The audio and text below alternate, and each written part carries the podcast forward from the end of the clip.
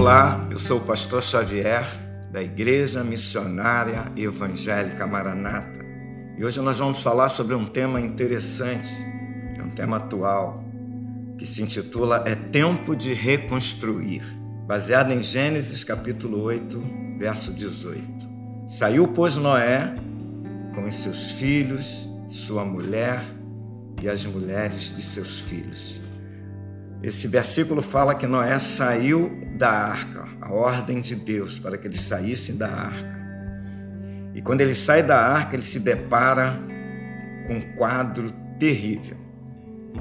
Um quadro em que ele tem diante de si grandes desafios. E aí a gente entende que os desafios eles existem. E eles existem para serem enfrentados Precisamos enfrentar os desafios. Cada dia nós temos desafios. Nós somos desafiados constantemente em todas as áreas da nossa vida. Depois de passar aproximadamente 375 dias dentro da arca, daquele grande barco, com a sua mulher, seus três filhos e suas três noras, e ainda acompanhado por todos os tipos de animais, quando Noé sai, ele se depara com esse quadro. A gente entende que ele já teve que é, vencer o desafio de convivência com os animais, com toda aquela situação diferenciada na arca, 375 dias, ou seja, mais de um ano. E agora ele volta, está na terra novamente, Porém, o que ele encontra é um quadro terrível. E aí ele tinha dois caminhos. Caminho número um: sentar e ficar chorando, ficar lamentando, entrar em depressão, ou reconstruir a sua vida. E ele tomou o segundo caminho, reconstruiu a sua vida, começou a reconstrução.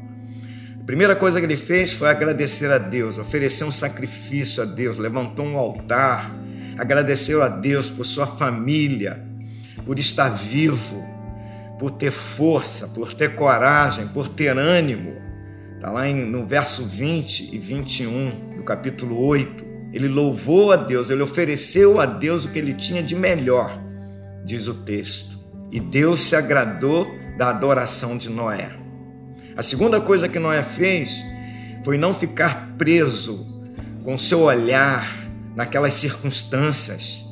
O quadro certamente era terrível, era muita lama, muitos escombros, cadáveres de todos os tipos. Gênesis é, capítulo 7, verso 21 a 23, diz que toda a carne pereceu. Era um, um, uma série de tipos de cadáveres provavelmente um cheiro desagradável, sem nenhuma vegetação, enfim, um, uma tragédia. Mas Noé não ficou preso olhando para aquela situação. Ele começou a reconstruir e mais, ele não só começou a reconstruir, ele também conduziu seus filhos, suas noras e a sua própria esposa arregaçar as mangas e começar essa reconstrução. Ele liderou, ele além disso, foi, além da reconstrução, ele foi um líder para motivar toda a sua família a esse recomeço. Hoje eu desafio a você que está enfrentando uma situação semelhante a recomeçar.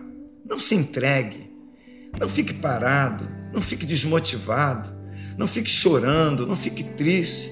Arregaça as mangas, Começa a falar, a falar com você mesmo, a falar com Deus e começa a reconstruir a sua vida. Deus é contigo. Saiba disso. Assim como Deus foi com Noé, ele também é contigo. E comece agora. Eu quero orar por você, para que Deus possa te fortalecer.